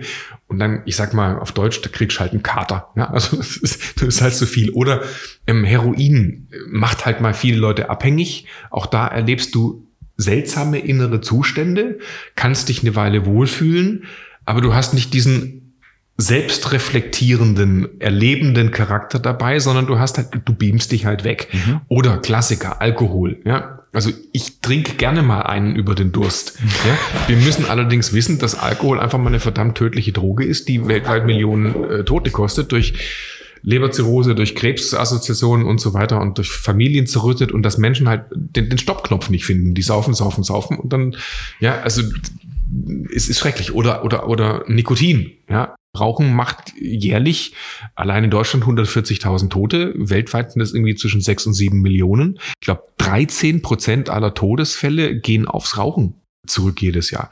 So, und dann sind wir in ganz anderen, in ganz anderen Kategorien. Ne? Also das heißt, da müssen wir schon unterscheiden. Auch wenn du jetzt psychedelische Erfahrungen machst, weißt du, du kannst Pilze auf dem Festival nehmen und dann siehst du halt lustige Formen und die Dinge bewegen sich und das alles irgendwie ich persönlich finde das nett, nice, aber das ist für mich nicht das Wesen dessen, worum es geht. Vielleicht geht es auch ein wenig in die Richtung, welche Primärpersönlichkeit du hast, ob du eher so ein Mensch bist, der, der sich mit sich wohlfühlen möchte, also auch gerne nach innen schaut, oder ob du dich immer irgendwie ablenken musst, immer irgendwie draußen sein musst. Und da gibt es einfach einen großen Unterschied, weil diese, diese Bewusstseinserweiterung, wenn du dich ihr öffnest, also wenn du dein Innenleben zulässt, das ist das, was dich auf den nächsten Level bringt. Und es ist nicht dich wegknallen, es ist nicht dich abschießen, es ist nicht, ja, ich sauf mich besinnungslos, sondern ich öffne mich und will das bewusst erleben. Ist sogar mehr. Ne? Bei dem einen willst du weniger von etwas und bei dem anderen kriegst du von mehr von allem. Mhm. Es kommt einfach alles, was du von außen oder von innen wahrnimmst, wird mehr. Aber du sagst ja selber, das möchten wir ja nicht unbedingt. Gerade von innen, wenn plötzlich alles hochdrückt, was jahrzehntelang mhm. runtergedrückt wurde, mhm weiß nicht, ob wir das zulassen können. Und da können wir vielleicht auch jetzt über die Risiken sprechen, weil ähm, vielleicht ist es nicht für jeden richtig, jetzt gerade alles, was in uns liegt, zu sehen. nicht unbedingt. Pass auf, das klingt jetzt vielleicht ein bisschen anti-intuitiv. Mhm. Also ich warne zum Beispiel Menschen davor, die gewohnt sind, ganz dolle zu funktionieren und alles zu kontrollieren, mhm. weil sie das brauchen für ihr Leben den würde ich eine sehr liebevolle, langsame Annäherung unbedingt in einem Einzelsetting raten. Ja. Weil stell dir mal vor, du weißt du, du brauchst ganz viel, damit du dein Leben als okay betrachtest. Ja, die Kinder müssen auf eine bestimmte Weise funktionieren. Schatzi muss so und so sein. Also es gibt so Menschen, da, da muss das Leben so und so und so und so und so funktionieren, weil wenn diese Struktur weggenommen wird, mhm Ganz furchtbar, ganz schrecklich. Bricht das Kartenhaus zusammen. Dann bricht das Kartenhaus zusammen. Ja, also das sind Menschen, die, ich sag mal, innerlich sehr stark verletzlich sind. Übrigens auch intelligente Menschen, kluge Menschen, schlaue Menschen, die also im Buch mache ich manchmal einen Vergleich mit Robotern, die sich so robotergleich bestimmte Funktionen aufgeschafft haben, weil wenn die weg sind, ist alles furchtbar. So, also an alle Kontrollettis da draußen, ich wünsche euch mal einen geilen Kontrollverlust. Aber bitte achtet darauf, dass ihr das mit jemandem zusammen macht. Dann nächster Punkt, du hattest es gerade angesprochen. Menschen, die, manchmal haben sie eine, ich sag mal, nicht nur irgendwas, was wehgetan hat im Leben, sondern wirklich Traumata erlebt. Also physische, psychische Gewalt, Vergewaltigungen, schlimmste Missbrauchserlebnisse, Todesfälle, ähm, ähm, also irgendwas Heftiges. So. Und jetzt ist es eine psychische Leistung, dass man lernt, mit sowas zu leben. Und auch Dinge zu verdrängen, ist psychisch was total Gesundes. Ne? Also du hast einen Unfall gehabt und dein Partner stirbt. Hm. Ja, dann wäre es falsch, jetzt mit dem Psychologen die nächsten Wochen da reinzugehen und wie fühlt sich das an und der Verlust ist schon doof, ne? Komm, lass es raus. Ja, dann machst du auch nichts anderes, als so neuronale Netze zu stimulieren, die eben immer wieder ins Trauma reinführen. Das heißt, es ist hier natürlich total gesund, dass du sagst, okay, alles klar, es ist passiert und jetzt musst du ins Leben raus und wieder funktionieren. Trotzdem können solche Verluste natürlich extrem schmerzhaft sein. Oder aber lang andauernde Missbrauchsgeschichten, etwas, was immer wieder, was sich in deiner Persönlichkeit aushöhlt. Und dann hast du ein ganz kunstvolles Gebilde geschaffen um diese Wunde herum, dass du im Leben funktionierst. Und alles ist super. Du bist seit 20, 30 Jahren stabil. Und dann bist du auf dem Trip ja. und auf einmal wartet in dir der Dämon. Und der sagt, hey, ich bin immer noch da. Komm, jetzt komm mal zu mir. So, und dann brechen starke Persönlichkeiten zusammen. Dann, dann brechen Menschen äh, quasi auseinander. Und die Reaktion vieler ist dann natürlich, oh scheiße, will ich nicht. Raus. Ich will wieder nüchtern sein. Ich möchte raus aus. Oh, das ist schrecklich, schrecklich, schrecklich. Und dann kommt ein Horrortrip zustande. Also dann, scheiße, ich will's nicht, ich will's nicht, ich will. Und jetzt erlebst du diesen, diesen, diesen Kontrollverlust als, als, als traumatisch, als, als, als schrecklich. Weil du genau das jetzt natürlich nicht hast, wo dein Leben normalerweise funktioniert. Du kannst dich jetzt nicht mehr gedanklich steuern und kannst da weggehen. Deswegen hier sei bereit, dich dem Thema zu stellen. Und dann kann es sein, dass du mitten ins Monster reingehst und mittendrin, wenn du drin bist im Monster, dreht ja. sich das um und sagt, hey, guck mal, so schlimm ist es gar nicht. Du musst aber rein ins Monster, du musst rein ins Loch, ja? Also wie das Kind, was sich nicht traut, in den dunklen Keller zu gehen und drin halt ein Spielzeug findet, ja? Aber also gibt ja auch diesen Spruch, wenn du einen schlechten Trip hast und also der schlechte Trip ist nur so ein lange schlechter Trip, solange es noch kein guter Trip ist. Also du musst jetzt bereit sein, reinzugehen. Das ist dann auch mal bemerkenswert, ja. ne? wenn du auf einer psychedelischen Erfahrung, also es, es taucht was Unerwünschtes auf und sobald du das innere Ja kreierst, sobald du sagst, ja, okay, auf einmal ist gar nicht so schlimm. Und mhm. ich finde, das ist so ein, das können wir auch mal in unser normales, nüchternes Leben mitnehmen, das ist eigentlich viel schlimmer als negative Dinge oder viel schlimmer als die Angst ist immer die Angst vor der Angst, mit der wir eigentlich hauptsächlich die ganze Zeit mhm. rumlaufen. Die Angst davor, in den Keller zu gehen, ist eigentlich viel schlimmer als der Keller selbst. Und ich glaube, wenn, das, wenn wir das verstehen könnten, wären vielen geholfen.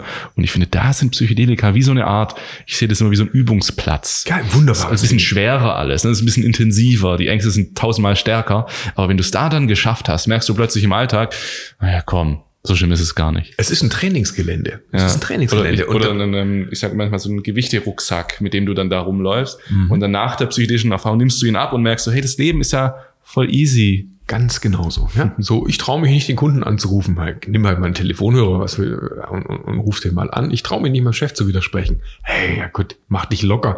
Ja, so, ich, da, ist eine, da ist eine schöne Frau. Oh Gott, soll ich die ansprechen? Nein, weil dann.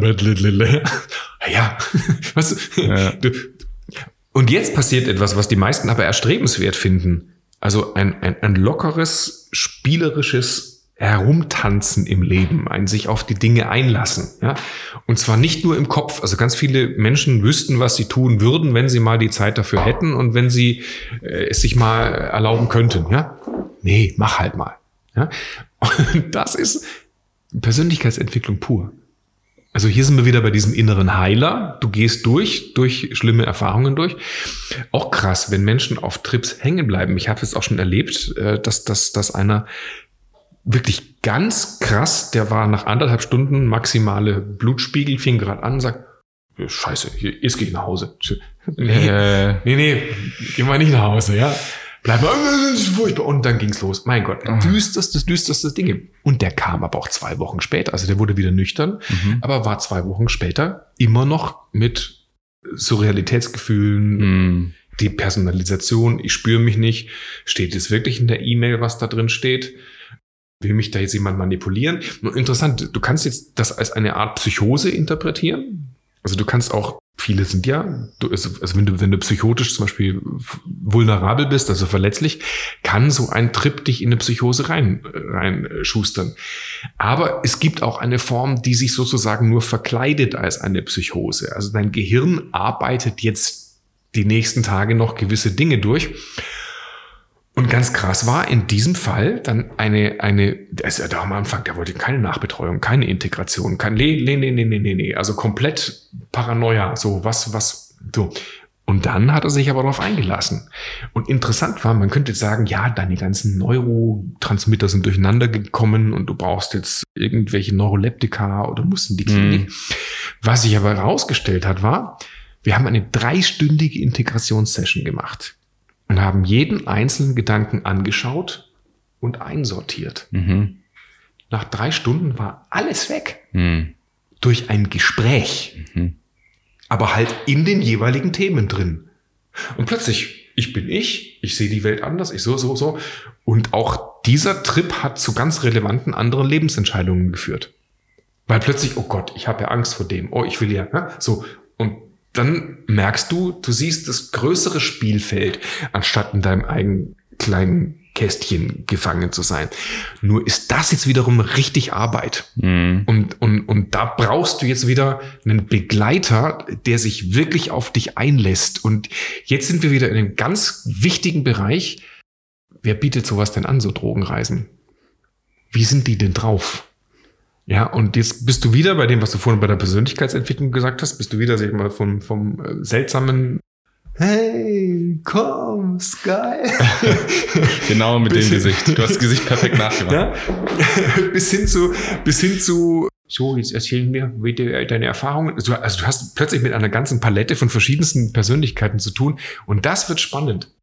Da gucke ich mir auch den, den, den Markt ein bisschen kritisch an und bin der festen Überzeugung, dass wir das so schnell wie möglich legalisieren sollten, damit sich da auch solide Strukturen aufbauen können. Weil das kannst du, weißt du, du fliegst irgendwo in irgendein Land auf dieser Welt und dann hast du da Leute, die, ich sag mal, Mitte 20 sind, seit zehn Jahren sich zu viele Drogen reinpfeifen und die vielleicht auch gar nicht verstehen, in welchem Lebenssetting du bist oder denen, denen das gar nicht, also die, die das nicht kapieren, worunter, was weiß ich, der doppelte Familienvater mit der Karriereposition Ja. und die, und die Ehefrau mit dem Frauenbild und was weiß ich leidet oder Ja. was es bedeutet, depressiv zu sein und, und dann kommst du plötzlich in, ja, das spirituelle Gedankenwelten, die, die den Leuten nicht wirklich helfen. Und dann sind wir bei sehr bunten, ich sag mal, bunten Landschaften. Und ich wünsche mir, dass wir das so schnell wie möglich legalisieren, dass wir so schnell wie möglich lernen, auch wissenschaftlich darüber forschen können und dass sich daraus dann solide therapeutische Möglichkeiten ergeben. Mhm. Ja, das so da, also denkst du, es geht in die Richtung Therapie oder eher auch in die Richtung Coaching? Beides. Also Therapie, also erstmal, ich glaube, dass sehr viele Menschen ihre persönlichen Wunden, Knoten, Süchte mit sich herumschleppen. Und wenn sie sich denen widmen, dann hast du gleichzeitig so einen Coaching-Effekt. Also wenn du einen Rucksack absetzt, merkst du, oh, ich bin leichter und kann schneller laufen. Ja? Coaching ist häufig sehr verkopft, sehr viele Modelle, sehr viele ja, theoretische Annäherungen und sowas. Wenn du die Modelle anwendest, super. Das Schöne hierbei ist natürlich, du bist unter, unter Substanzen, bist du halt schnell bei den Themen, wo es dir wirklich zu eng ist oder wo es, wo es wirklich zwickt. Und dann guckst du da hin und sagst, oh geil, endlich, ich gehe weiter. Also es wird in beide Richtungen sein. Ich bespiele oder habe in meinem Leben schon beide Richtungen bespielt, deswegen sehe ich das so. Was denkst du, wie können wir jetzt, auch vielleicht in Bezug auf dein, die Kapitel drei und vier in deinem Buch, wie können wir jetzt psychedelische Erfahrungen umwandeln in ein gutes Leben? Also hast du da, gibt es eine Blaupause? Weil du hast jetzt auch gerade von der Integration gesprochen, aber ja, vom Einheitsgefühl oder von der Erkenntnis, dass ich zu meiner Frau netter sein könnte, bin ich noch nicht netter. Mhm, genau. Also jetzt sind wir im Buch, also wir in Teil 1, warum Ziele Quatsch sind, also Ziele im Weg. Teil 2, finde dich selbst, darüber haben wir die ganze Zeit gesprochen. Jetzt Teil 3, geh deinen Weg. Und jetzt ist es krass, man könnte jetzt so tun, also wir reden über das Buch, warum Ziele Quatsch sind, ja. Das könnte man so tun, wenn Ziele sowieso Quatsch sind, ah, dann kann ich doch einfach laufen lassen. Dann ist doch eigentlich alles egal, ja. Ey, Ich habe mich auf dem Trip voll wohlgefühlt und wir sind, ey, alles ist Liebe. Ja, ist schön, wenn alles Liebe ist, ist toll, ja. Und ich glaube auch, dass es sehr viel Liebe auf der Welt gibt. Aber du musst jetzt halt auch irgendwie das Steuer wieder in die Hand nehmen. Also wenn du im Computerspiel einfach den Controller loslässt, dann kriegst du auf die Mütze. Ja? Und dann kannst du das noch also schön empfinden. Ey, ich fange beim nächsten Level wieder neu an. Nein, ist es nicht. Und das ist übrigens auch witzig, dass du auch in dieser Szene, ich sag mal, so ein paar Lost Souls immer wieder findest. So, so, so Menschen, die so Das 80. Ayahuasca-Retreat, das wird's jetzt. Das, genau. Und, und die immer noch nach der einen Erkenntnis suchen im 80. und sich selber noch nicht genug geschält haben. Ja, also ich habe noch eine Zwiebelschicht darunter, noch eine Zwiebelschicht darunter. Aber weißt du, wenn du eine Zwiebel ständig schälst, dann ist die nimmer da. Also irgendwann mal musst du in eine Umsetzung kommen. Und da ist für mich auch ein ganz großer Cut-off. Also geh nicht nur innen in dich hinein, sondern wenn du etwas erkannt hast, dann übersetzt das auch in die Außenwelt. Mhm. Und das ist der Teil drei dieses Buches. Also geh deinen Weg. Und jetzt sind wir wieder bei ganz normalen Neuromechanismen. Also mhm. du kannst Verhaltensweisen lernen. Du kannst neue neuronale Netze knüpfen. Du kannst deine Komfortzonen erweitern. Du kannst dich Ängsten auch im Alltag stellen und merken, ist ja gar nicht so schlimm. Ja? Und dann geht's ganz viel ums Trainieren. Also ums Üben. Wir können alle sprechen, haben einen Schulabschluss geschafft, können Auto fahren. Ne? Also das haben wir alles mal geübt. Das konnten wir am Anfang nicht. Und du kannst auch alles, was du jetzt in erweiterten Bewusstsein einmal vorweggenommen hast, in der Realität lernen. Also du kannst in die innerlich größer gewachsene Form äußerlich nachwachsen. So, das ist der Teil mhm. drei. Aber dafür braucht es die Bereitschaft, eine Entscheidung zu treffen. Mhm. Okay, alright, das war ja gut, wenn ich mich da jetzt im Trip der Angst gestellt habe. Gott, ich mache das jetzt mal auch im normalen Leben. Ich traue mich jetzt mal meinem Partner zu widersprechen. Jetzt schimpfe ich mal mein Kind, obwohl ich Angst habe, dass es mir dann, dass es mich danach nicht mehr lieb, lieb hat. Ja? So, jetzt sage ich dem Hund mal, komm. Und zwar so, nicht komm, sondern komm. Oh, der kommt ja wirklich. Was ist, das sind ja so die Ängste, die Menschen so im Alltag haben. Und dann merken die, oh, das klappt. Und dann sagen sie beim nächsten Mal, komm, komm. Und der Hund liebt dich trotzdem noch, weißt du? Irgendwann sind sie, irgendwann wollen sie dann wieder netter sein, weil sie dann zu böse sind. Irgendwann wollen sie wieder netter sein. Und jetzt passiert, also wenn du, wenn du das verstanden hast, also in diesem dritten Teil geht es halt darum, sich selber sozusagen zu trainieren. Mhm. Und im vierten Teil geht es dann um, ich nenne es mal Produktivität. Also, weil wenn du weißt, wer du bist was du kannst, was du tun solltest. Wenn du wüsstest, dass das okay ist, dass du so bist, wie du bist, dann bräuchtest du nichts anderes zu tun, als du selbst zu sein und das irgendwie in die Realität umzusetzen. Und dann kannst du aber auch ziemlich gut wieder zielen. Ja, also was solltest du tun, was solltest du nicht tun? Und der, der letzte Teil des Buches, da nehme ich jetzt was vorweg, du bist noch nicht so weit gekommen. Da geht's um etwas, ich nenne das die Produktivitätsgleichung. Mhm. Also wir, wir, wir erreichen Ziele nicht, indem wir das Ziel anzielen, sondern wir erreichen eigentlich Ziele, indem wir Dinge erschaffen nebenbei. Mhm. Und insofern geht es nicht darum, dass wir vorher genau wissen wollen, wo wir hinwollen, sondern dass wir uns angewöhnen, auch umzusetzen. Mhm. Also dieser Prozess ist Produktivität. Ja. Und ja, das ist eine Produktivitätsgleichung, die dann, wo, wo du im Alltag dann merkst, bist du auf deinem Weg oder nicht. Also habe ich das richtig verstanden? Mit dem Ziel baust du das Fahrzeug. Ah ja, ich brauche für dieses Ziel brauche ich dieses Fahrzeug und dann scheiß auf das Ziel, dann baust du dein Fahrzeug, fährst das Fahrzeug und irgendwann fährst du am Ziel vorbei und merkst, oh, ah, das habe ich mir doch damals als Ziel gesetzt. Genau, so kommt das ganz häufig. So kommt das. Ja, so kenne ich es aus meinem so, Leben. Genau, so, so ist es, so ist es. Aber also das Ziel hatte ich jetzt zum, zum Weg in, auf, auf den Weg gebracht, aber das Ziel war nicht das Ziel. Mhm, ja. Genau. Also ich formuliere, wie schaffe ich es, also ich zitiere Teil 4, wie schaffe ich es, Ziele zu erreichen, ist zu flach formuliert. Die Frage sollte eher lauten, wie erreiche ich Ziele, indem ich erschaffe? Mhm. Ja? Und mhm, mhm. das heißt, das richtet ja. kein Ergebnis aus, sondern ein Prozess, das ist Produktivität. Also es gibt Menschen, die stehen auf und die wissen, was sie zu tun haben. Ja. Es gibt Menschen, die stehen auf, wissen, was sie zu tun haben, gehen aber in eine andere Richtung. Ja. Und das ist ziemlich fatal, weil wir dann häufig herumirren, uns wiederum verbiegen und Dinge tun, die wir nicht tun sollten. Hm. Ja, also mit diesem Buch, äh, ich arbeite mit so einem Zielekompass, der hat drei Kompassnadeln. Kompassnadel Nummer eins ist das Ziel, Nummer zwei ist der Weg und Nummer drei ist der Sinn. Und die weisen bei vielen Menschen einfach in unterschiedliche Richtungen. Also jeder weiß, wie er äh, fünf Kilo abnimmt. Ja, weniger fressen, weniger saufen, ein bisschen Sport. Aber trotzdem, Kompassnadel Nummer zwei, was machen wir so? Essen wie vorher oder mal eine kurzzeitige Diät? Warum? Kompassnadel Nummer drei, warum willst du fünf Kilo abnehmen? Naja, ich fühle mich nicht schön, ich fühle einen Waschbrettbauch, ich fühle mich ungeliebt. Oder, also ganz viele Menschen stecken in so, in so ganz wirren Kompasskonstellationen drin. Wenn du aber weißt, es geht dir im Kern um Selbstliebe, ja, ja, dann achte auf deinen Körper.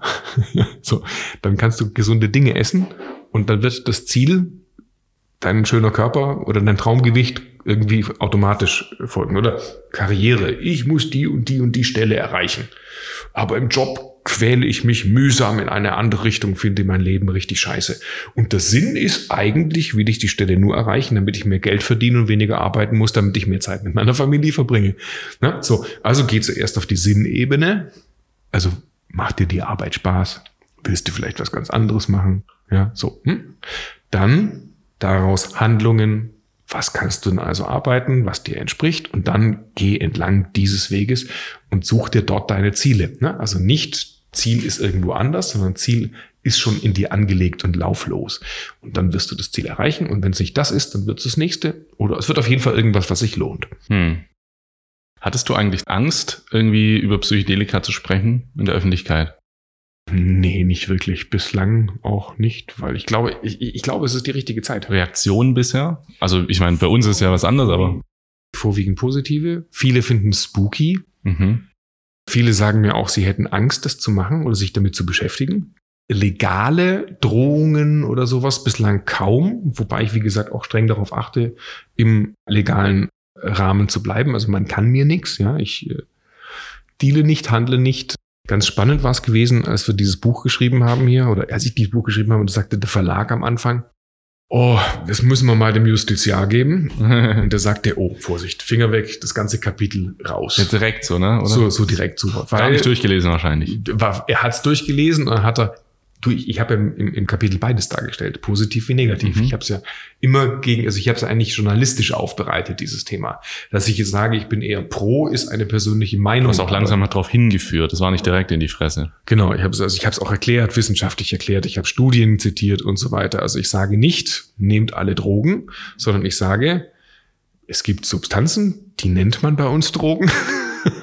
die funktionieren aber ein bisschen anders, ja. Und der Justiziar sagte, nee, Finger weg von dem Kapitel. Und dann konnte ich die überzeugen und sagen, Leute, ist ein wichtiges Thema, müssen wir machen. Und jetzt sind sie alle sehr glücklich, dass es drinsteht. Sind sie jetzt auch schon auf den Ayahuasca? Das weiß ich nicht. Das möchte ich, also ich würde es auch gar nicht öffentlich kommentieren. Ja, ja. Aber ich bin sicher, dass wenn man darüber spricht, über das Thema, wenn man Menschen zeigt, dass es das gibt, dann werden die einen oder anderen auf die Idee kommen, das auch mhm. mal zu testen. Und das ist gut so. Würdest du dir wünschen, dass die Drogenkultur um Psychedelika auch dieselbe Reichweite hat wie Alkohol und andere? Also, dass es wirklich mal so also normal ist? Erstmal, ich glaube, dass Alkohol eine viel zu weite Reichweite hat. Also. Alkohol ist scheißgefährlich.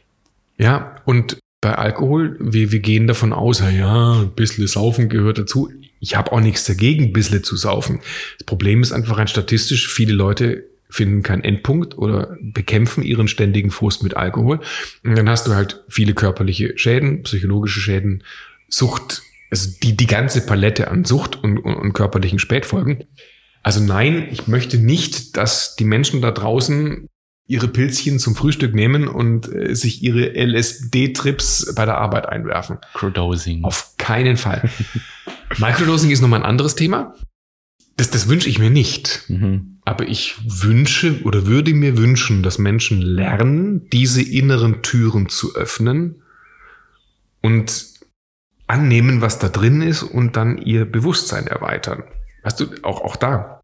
Menschen, die können zum Beispiel nicht alleine sein. Für die ist es schon eine Überforderung, wenn sie mal alleine eine Wanderung machen sollen oder mal alleine zum Essen gehen oder weißt du, den musst du ja auch, pass auf, ist gut so. Ist nicht schlimm, wenn niemand bei dir ist. Ne? Ich habe letztens jetzt bei einem Retreat erlebt, da ist mitten im Dschungel das WLAN ausgefallen in dem, in dem, in dem Camp. Und da war eine junge Frau wirklich verzweifelt, also richtig, richtig verzweifelt, weil sie kein Internet hatte.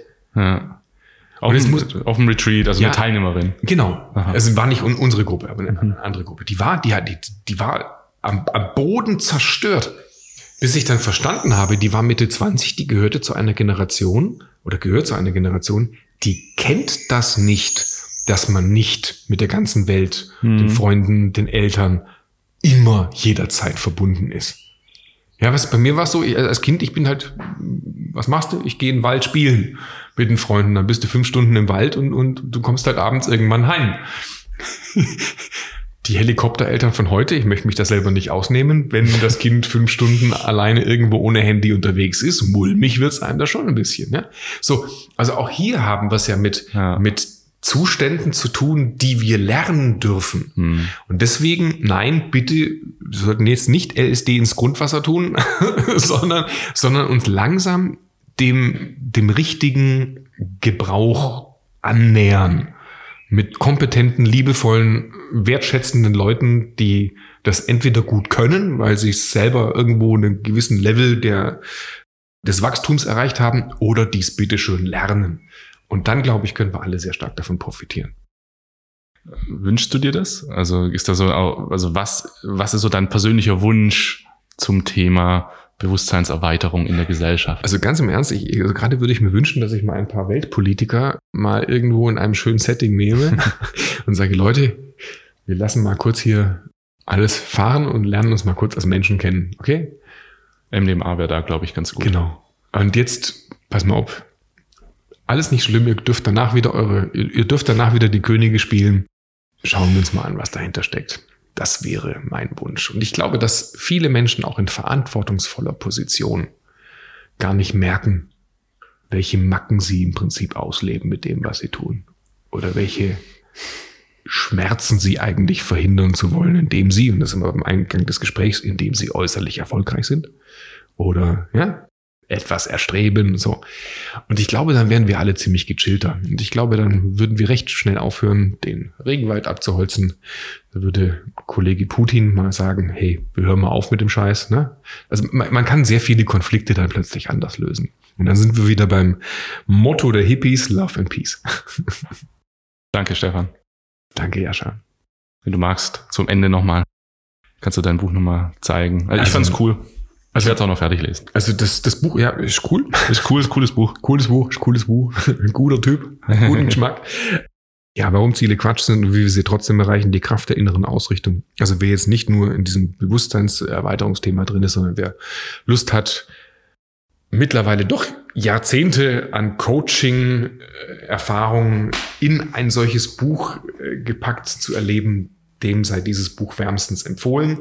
Ich glaube übrigens auch, dass wenn man die Techniken oder Strategien in solchen Buch anwendet und damit dann eine bewusstseinserweiterte Reise macht, dann kann man hinterher mehr damit anfangen.